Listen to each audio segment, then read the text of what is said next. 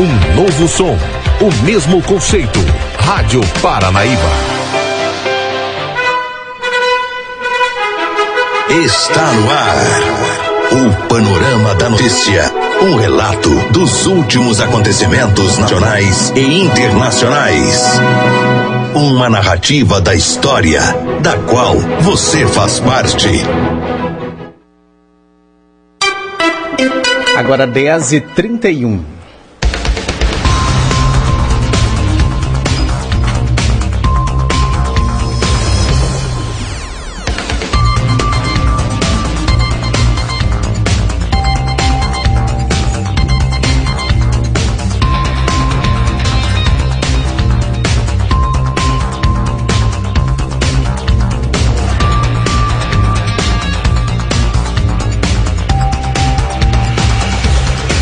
Olá Rio Paranaíba, olá Alto Paranaíba. Hoje é segunda-feira, 16 de setembro, ano 2019. Está começando a edição de número 35 do Panorama da Notícia, o seu diário de notícias da manhã. Panorama da Notícia, um programa jornalístico com abrangência regional do Alto Paranaíba. Eu sou Silvana Ruda, junto com Raquel Marim. Bom dia. Bom dia, Silvano. Bom dia, ouvintes da Paranaíba FM. Você pode ouvir o Panorama da Notícia em 99,5 MHz em mais de 15 cidades cidades do Alto Paranaíba e também através das plataformas digitais. Estamos ao vivo em vídeo em nosso site paranaíbafm99.com.br. O céu hoje amanheceu aberto. Nesse momento, registramos média de 24 graus de temperatura. A previsão para hoje é de sol com algumas nuvens e não deve chover. A máxima para hoje será de 33, com mínima de 18.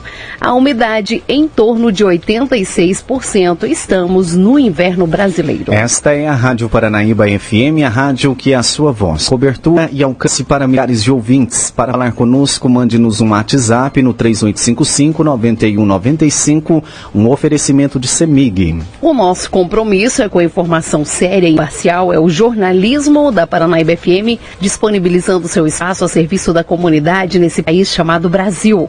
Mais um dia começando, mais uma oportunidade de sermos ainda mais felizes. Você está na Rádio Paranaíba, a rádio que é a sua voz. Ótimo dia. Confira agora os principais destaques do Panorama da Notícia. Nesta edição do Panorama da Notícia, você vai saber que. O FV realiza a terceira amostra de profissionais no campus de Rio Paranaíba. Maria Luísa é a nova rainha da festa do peão da comunidade de Santa Luzia. Aves são encontradas mortas em loteamento de Rio Paranaíba. Condutor dorme ao volante e capota veículo na BR-354 entre Rio Paranaíba e São Gotardo. Tudo isso e muito mais aqui no Panorama da Notícia. Agora 10h34. Confira agora no Panorama da Notícia a principal informação desta manhã. O campus da Universidade Federal de Viçosa, em Rio Paranaíba, realizou no último sábado a terceira amostra de profissões. O evento que recebeu alunos de mais de 20 cidades da região visa mostrar todas as opções de cursos para os estudantes que estão concluindo o ensino médio e que sonham em ingressar numa universidade. Ao todo, de acordo com as informações, cerca de mil alunos passaram pelo campus na terceira edição do evento. O professor e diretor-geral Renato Ruas comemorou o sucesso do evento. Pois é, nós estamos nesse sábado aqui na, no campus da Rio Paranaíba. Conversamos aqui com o diretor-geral Renato Ruas. Renato, mais uma vez estamos aqui presentes. A terceira mostra de profissões, né? Seja bem-vindo. Bom dia, Gilberto, Rogério. Eu agradeço muito a presença de vocês aqui, reforçando a nossa parceria. Hoje, mais uma vez, né, o campus da Universidade Federal de Viçosa está em festa. Nós estamos recebendo aqui hoje nada mais, nada menos do que mais de mil estudantes do ensino médio de toda a região. Foi um trabalho de divulgação muito intenso que nós fizemos internamente, contando com a prefeitura nos ajudando. O Tepira se envolveu pessoalmente nisso aí para que a gente conseguisse trazer vários estudantes aqui. E o nosso objetivo, Gilberto, é fazer com que esses estudantes eles tenham um pouco da visão do que eles vão encontrar quando eles estiverem efetivamente dentro de uma universidade. E nós temos a pretensão de que esses estudantes venham estudar conosco. Então nós preparamos uma série de atrações dentro dos laboratórios para que os estudantes possam tirar suas dúvidas referente aos tipos de cursos que nós ofertamos aqui, as possibilidades de bolsas de moradia, de alimentação, informações a respeito de cotas. Então, nós montamos uma equipe altamente qualificada para que esses estudantes pudessem vir se sentir em casa e voltar para suas cidades com a melhor impressão possível da nossa universidade. Atualmente o campus está com quantos cursos é, profissionais aqui? Nós temos 10 cursos de graduação e nós temos três cursos de pós-graduação. Hoje nós temos aproximadamente 2 mil estudantes efetivamente matriculados e a nossa pretensão, obviamente, é médio e longo prazo ter condições para ofertar mais cursos e trazer mais estudantes para a universidade e para Rio Paranaíba como um todo. Vocês estão acabando um prédio laboratório aqui, né? É, bem lembrado, Gilberto. Esse prédio eu tenho certeza que vai impactar positivamente não só o nosso campus, mas vai impactar também toda a região. Da mesma forma que ano passado nós tivemos a honra e a grande felicidade de inaugurar o nosso prédio de laboratório de ensino, esse ano eu tenho certeza que nós vamos inaugurar o prédio de laboratório de pesquisa e isso vai impactar de uma forma muito grande positivamente toda a região, porque é um prédio equipado com, com, com, com várias estruturas modernas, onde nós vamos poder desenvolver pesquisas de ponta e que vai melhorar muito a nossa oferta de ensino, pesquisa e extensão de qualidade. Muito bacana, né? Então, fã da Rádio Paranaíba, para você agradecer e convidar o pessoal para participar e conhecer os cursos da UFV. Ô Gilberto, eu que agradeço muito essa parceria forte que a gente tem, né? Haja vista que na semana passada, né, você mesmo estava aqui fazendo a cobertura da nossa segunda corrida é, de rua. Então, essa interação nossa, Gilberto, eu estou muito feliz com ela e nós vamos continuar, porque é através dessas parcerias que a gente vai conseguir tanto promover a, a cidade e também promover a universidade. Né? São duas coisas que devem andar juntas e eu tenho certeza que a gente está conseguindo fazer isso aí, principalmente em função dessa forte parceria que a gente tem. Agradeço muito a presença de vocês aqui. As quatro pilastras sempre vão estar abertas para todos vocês. E durante E a professora Crislene ressaltou durante conversa com nossa reportagem o objetivo aí do evento. Bom, nós estamos aqui com a Crislene também, responsável por essa feira de, de, de, de profissões, mostra de profissões aqui da UFV. Crislene, mais de mil alunos, mais de, 20, de 15 cidades presentes aqui na UFV, né? Bom dia. Bom dia. Bom, realmente, mais de 15 cidades que foram visitadas, mais de 25 contactadas por telefone, por e-mail, via prefeituras, via secretarias de educação, via diretores de escolas. É, esse evento, nós trabalhamos nele desde o primeiro semestre deste ano. Nós tivemos reuniões com superintendências regionais de ensino de Patos e patrocínio, que nos deu uma abertura muito boa para a entrada nas escolas, para o contato com os prefeitos e secretarias de educação. É com muita alegria que nós recebemos hoje mais de mil alunos de toda a nossa região. E o objetivo do evento mesmo é mostrar os cursos que a, que a universidade oferece para os alunos, né? Isso, exatamente. A mostra de profissões abre as portas da UFV para que os nossos futuros alunos conheçam os nossos 10 cursos de graduação, tenham aulas práticas dos cursos de graduação, visitem os espaços comuns, as nossas atividades esportivas, atividades culturais, tenham contato com o nosso psicólogo, tenham contato com a nossa assistente estudantil para esclarecer algumas bolsas, algumas assessorias que o nosso aluno UFV tem quando entrar e quando tiver vida acadêmica aqui na UFV. E um, um, evento como esse, é, toda a comunidade acadêmica é envolvida nesse evento, né? Sim, técnicos, docentes, discentes, terceirizados, Toda a comunidade UFV está envolvida, preparou o evento com muito carinho há muitos dias, preparou aulas práticas, preparou a logística. Os nossos alunos aí, nós temos mais de 100 alunos envolvidos no evento para fazer o sucesso, para fazer a organização e a logística de toda a atividade de hoje, de 8 ao meio-dia. Então a gente agradece a sua participação junto à Rádio Paranaíba, mas vamos sempre estar aqui com vocês na UFB e estamos à disposição sempre. Nós que agradecemos, é com muita alegria, a gente quer disseminar mesmo, a gente quer ter muita visibilidade, principalmente aqueles que não puderam vir, estão em casa ouvindo, venha no próximo ano, se Deus quiser nós estaremos aqui. Nós queremos sim abraçar toda a comunidade, todo o Alto Paranaíba, toda a região que vem ser o UFV.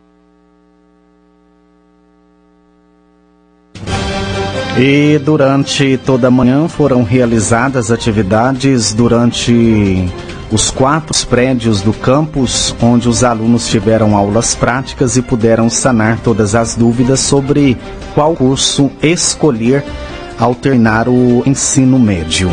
Agora já são 10h41 aqui em Rio Paranaíba. Você está acompanhando o panorama da notícia. A polícia a serviço da comunidade. A Polícia Militar Rodoviária registrou um acidente na LMG 514 próximo ao campus da UFV em Rio Paranaíba. De acordo com as informações, o condutor do VW Voyage havia dormido no volante em uma curva e saiu da pista. O motorista foi identificado como Ezequiel, disse aos militares, ele disse aos militares que estava indo sentido a MG 230 quando o acidente aconteceu. Ele também alegou que havia ingerido algumas latas de cerveja durante o almoço do dia anterior e que, com receio de dar algo no teste do bafômetro, recusou a realizá-lo. Os policiais então fizeram um teste de recusa, lavraram a notificação de trânsito e recolheram a CNH do condutor.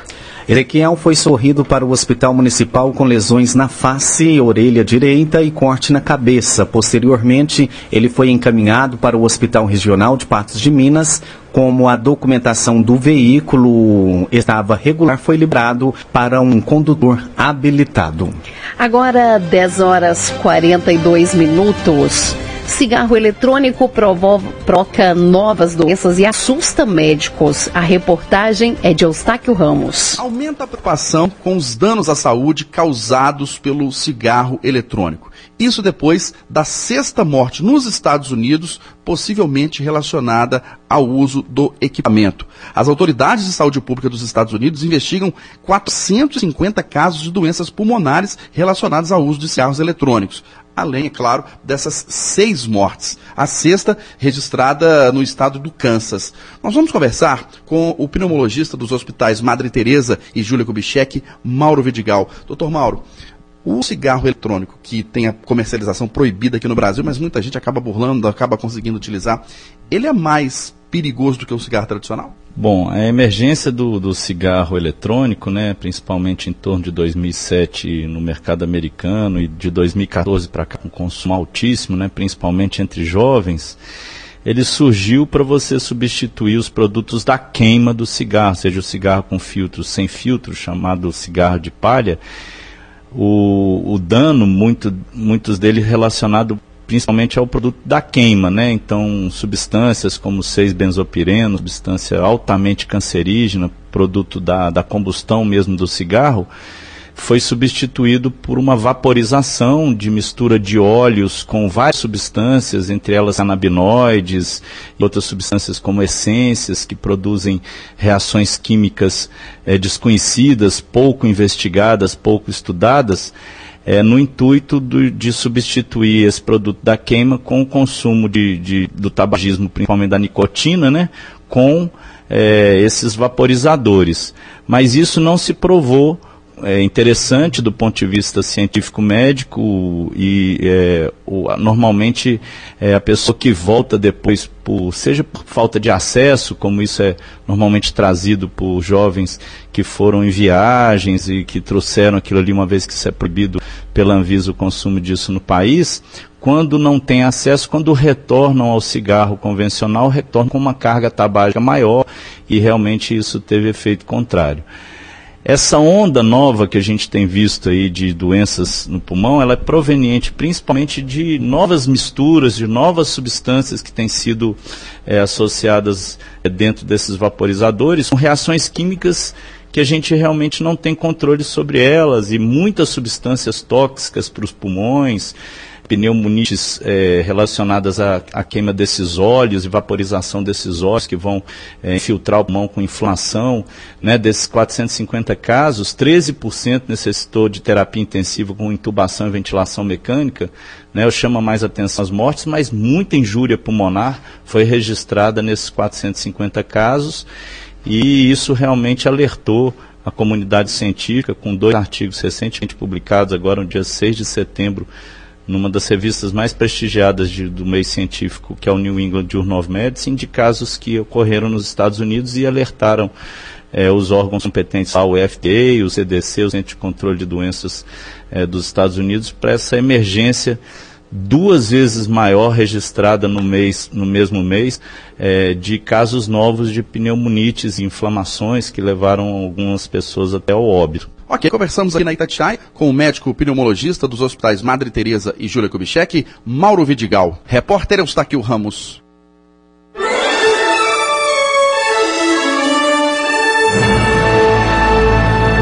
Após um pequeno intervalo, novas notícias. Novo golpe no WhatsApp começa a fazer vítimas em Minas Gerais. Rádio Paranaíba. Retomamos para que você saiba o que está sendo notícia hoje. Agora 10h49. E mais um capotamento foi registrado nesse fim de semana na região. Dessa vez, o sinistro aconteceu na manhã de domingo, dia 15, entre os municípios de Rio Paranaíba e São Gotardo.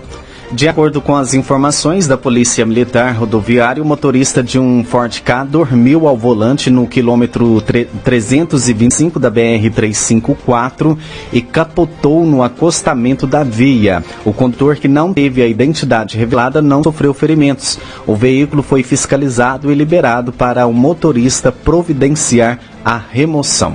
Agora 10h49. Novo golpe no WhatsApp começa a fazer vítimas em Minas Gerais. Quem traz os detalhes é Rafael Nonato. O jornalista e professor Adriano Ventura caiu no golpe quando uma mensagem falsa chegou via WhatsApp. O problema ficou maior porque outras pessoas acabaram envolvidas.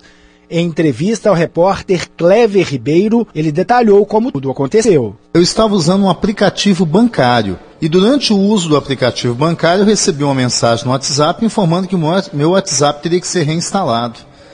Ao verificar na tela, a tela é praticamente idêntica à tela original do WhatsApp, pede que você inclua os números que eles vão mandar por SMS, realmente o WhatsApp manda. Eu recebi os números, eram números falsos, aí você entra, dá errado imediatamente você recebe uma mensagem SMS pedindo para reiniciar o processo. Aí sim você recebe o número verdadeiro, mas quando você passa o número, quem recebe é o hacker. E ele usa esse número para exatamente hackear o seu WhatsApp. Portanto, daquele momento em diante, que era as duas horas da tarde da terça-feira, eu fiquei sem meu WhatsApp. E pasme, isso demorou até o início da noite de quarta-feira. Portanto, foi muito tempo para fazer estrago na minha conta. Como eles conseguiram dinheiro por meio deste golpe? É uma mensagem única enviada para todas as pessoas, algo que nos parece que é robô. Então veja bem, eu tenho mais de 3 mil nomes na minha agenda. Muita gente recebeu a mesma mensagem, mesmo a mensagem possuindo erros de português, mas pela confiabilidade que você tem com o interlocutor, teve pessoas que infelizmente caíram no golpe. Então eu sei confirmar de três pessoas que depositaram dinheiro em contas que não são de Belo Horizonte e a quadrilha é tão bem organizada que ela oferece para a pessoa a conta do banco que a pessoa tem, então ela não precisa digitar CPF, e esse dinheiro cai nessas contas, digamos assim, laranjas, foi o que a gente conseguiu verificar. Quais foram os valores dos depósitos? Só um professor universitário conhecido meu, ele depositou R$ 2.600. Ele está no Rio Grande do Norte. Ao correr da sua agência bancária, eles conseguiram descobrir que é uma agência bancária do estado de São Paulo mediante o boletim de ocorrência que eu enviei cópia para ele, parece que ele deve receber o dinheiro daí a 10 dias. Mas isso são duas ou três pessoas confirmadas, fora aquelas que a gente vai ficar sabendo ao longo do tempo. Importante dizer aos nossos ouvintes que centenas de pessoas estão caindo nesse golpe. Então são telas idênticas à tela do seu aplicativo, WhatsApp, e você literalmente é induzido ao erro. No meu caso, eu talvez tenha sido pego por grupos de WhatsApp mas ao que tudo indica, então, em sites de venda é muito fácil eles conseguirem te localizar e produzir uma tela falsa. E aí ele tem acesso à sua conta. Esse tipo de golpe e ciladas são bem comuns, mas cuidados básicos com o celular que tem as mesmas funcionalidades e vulnerabilidades de um computador podem ajudar a evitar problemas. A Itatiaia conversou com o analista de processos em segurança de informática Carlos Travagini, que tirou as principais dúvidas em relação ao assunto. Primeiramente é ver o seu aplicativo ele é confiável através principalmente das classificações que esse aplicativo recebeu. Então, olha, a quantidade de estrelinhas, a quantidade de usuários que instalaram esse aplicativo e procuro saber quem é o fornecedor, quem é que desenvolveu esse aplicativo, se é uma empresa conhecida que possui a confiabilidade. Normalmente as pessoas caem em golpes ou enciladas de que maneira? 90% é pela ingenuidade das pessoas. Acredita que um aplicativo, normalmente muito tido como gratuito, ele vai te dar coisas de um aplicativo pago. Mesma coisa de promoções tentadoras, isso não existe. É realmente utilizar o bom senso e procurar saber o que você está instalando. Nesses casos, quais são os problemas que a gente tem com esse tipo de, de aplicativo que age como uma espécie de isca? O telefone hoje nada mais é do que um computador portátil, um computador que levo no bolso. Então, os mesmos cuidados de não instalar aplicativos conhecidos, não clicar em quais links que eu recebo no aplicativo de mensagem eletrônica, WhatsApp, por exemplo, já abrem vulnerabilidades dentro do meu telefone. Eu posso instalar um vírus sem estar percebendo e esse vírus tomar conta do meu telefone e ter acesso aos meus aplicativos. É uma das formas que a gente faz. A Polícia Civil não fornece dados sobre as investigações desse tipo de crime, mas garante que tem atuado firme no combate. Guilherme Santos, delegado do Departamento de Fraudes, reforça algumas dicas para minimizar os riscos de golpe. É, a gente tem um, um golpe que tem crescido bastante, que é a clonagem do WhatsApp, que aí ele se dá de algumas formas, desde a desabilitação do telefone da pessoa, que é um tipo, ou só a clonagem mesmo do, do aplicativo. Nesses casos, quais ori as orientações para que as pessoas não caem nesse tipo de, de golpe? Tá, em relação ao, a essa questão do WhatsApp, primeiro que é muito importante a pessoa ter habilitada no dispositivo né, a verificação de duas etapas, que é algo que acaba protegendo ela desse tipo de, de invasão, dessas tentativas de clonagem da conta. E muito importante também é sempre que receber alguma mensagem pedindo o código, não repassar. Esse código ele é inserido é, é dentro do próprio aplicativo. Então, assim, se receber um SMS pedindo esse, esse número, nunca fornecer, porque já é um indicativo de golpe. Até hoje, por exemplo, uma pessoa que não tem essa verificação de duas etapas, se ela receber alguma mensagem, algum SMS, pedindo que seja respondido com o código, também ficar em alerta, porque em regra os aplicativos, aí não só o WhatsApp, mas todos os aplicativos, quando eles te pedem código, que eles geram por SMS um código e te encaminha para algum tipo de segurança, você insere dentro do aplicativo e não respondendo o, a mensagem encaminhada, né? E no caso tem se tornado muito comum isso da clonagem e começa a puxar a conversa com, com os contatos da pessoa e pedindo dinheiro, algumas essas coisas assim. É importante receber esse tipo de pedido tenta certificar se é a pessoa mesmo, tenta ligar para ela, ficar atenta ao tipo da, da, da escrita, a forma como a pessoa está conversando, para ver se tem alguma evidência de ser a pessoa mesmo ou ser um terceiro. Caso a pessoa caia nesse golpe, a orientação é procurar a polícia imediatamente? Sim, imediatamente ela deve, do próprio FAQ do WhatsApp, tem um procedimento de pedir a suspensão da conta, né? Ela vai, faz o boletim de ocorrência, informa o WhatsApp através do e-mail que teve a conta dela clonada, ou perdida, ou roubada, aí ela informa um número do telefone com mais 5531, se for de Belo Horizonte, ou com, com o DDD da área, e informa o número do boletim de ocorrência e pede a suspensão da conta. Aí o WhatsApp vai analisar e vai suspender a conta para garantir que a pessoa também não perpetue a aplicação do golpe nesse, nesse período, né? E faça, claro, como disse, o boletim de ocorrência. Repórter Rafael Nonato.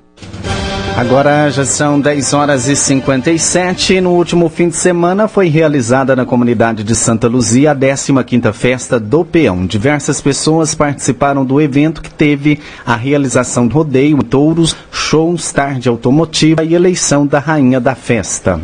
A jovem Maria Luísa foi eleita nova rainha na noite desse domingo e o resultado, porém, só foi divulgado na madrugada dessa segunda-feira. O trio, o Aissô de Araxá, encerrou a grade de shows, que também teve a apresentação de Caipira Country na sexta-feira e Centavo e Grupo Geração no sábado. Ivo Rodrigues, organizador do evento, agradeceu a todas as pessoas que participaram do evento e já deixou convite para o próximo ano. Ele ressalta que já são 15 anos de festa e que a cada, a cada ano o evento vem crescendo consideravelmente.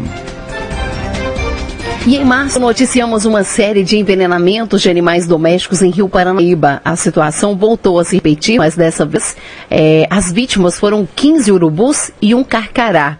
William Lopes Silva, membro do Conselho Municipal de Conservação e Defesa do Meio Ambiente, foi quem encontrou as aves mortas em um loteamento do município. Isso aconteceu na tarde desse domingo, dia 15. Obtivemos também acesso às imagens que mostraram vários animais mortos. A suspeita é que alguém tenha colocado veneno na carcaça, restos mortais de um cachorro. As aves teriam comido a carne e morrido envenenadas. Outra possibilidade é que o cão tenha sido envenenado e a substância tenha continuado com seu princípio ativo. A preocupação é que esse envenenamento possa interferir no equilíbrio do ecossistema local, já que os urubus se alimentam de animais mortos e assim ajudam a manter o ambiente limpo. Já os carcarás, além de, de alimentarem de restos mortais, também é predador de alguns animais, como das cobras. O biólogo Marcelo Ribeiro Pereira informou que amanhã, hoje, caso hoje, será registrado um boletim de ocorrência junto à Polícia Militar. A Lei número 9605, de 12 de fevereiro de 1998, estabelece as sanções penais e administrativas derivadas de condutas e atividades lesivas ao meio ambiente. Você caminhou conosco pelo panorama da notícia. O conhecimento dos fatos faz de você um cidadão ativo. 10 e 59 Panorama da Notícia, um oferecimento de Semig.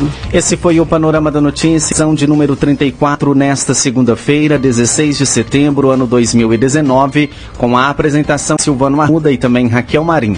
Panorama da Notícia, uma produção do Departamento de Jornalismo da Paranaíba FM. Reveja e escute novamente no seu computador e smartphone. Em instante, ele estará disponível em áudio e em vídeo no site paranaíbafm99.com.br. Panorama da Notícia multiplataforma. Além do site, você encontra esse programa disponível também no YouTube e no podcast do Spotify. Agradecemos o carinho da sua audiência. Continue com a programação da Paranaíba FM. A seguir, tem um giro pelo meio artístico. Mais informações ao decorrer do dia em nossa programação ou em nosso site. Fique com Deus. Bom dia, Rio Paranaíba. Bom dia, Alto Paranaíba.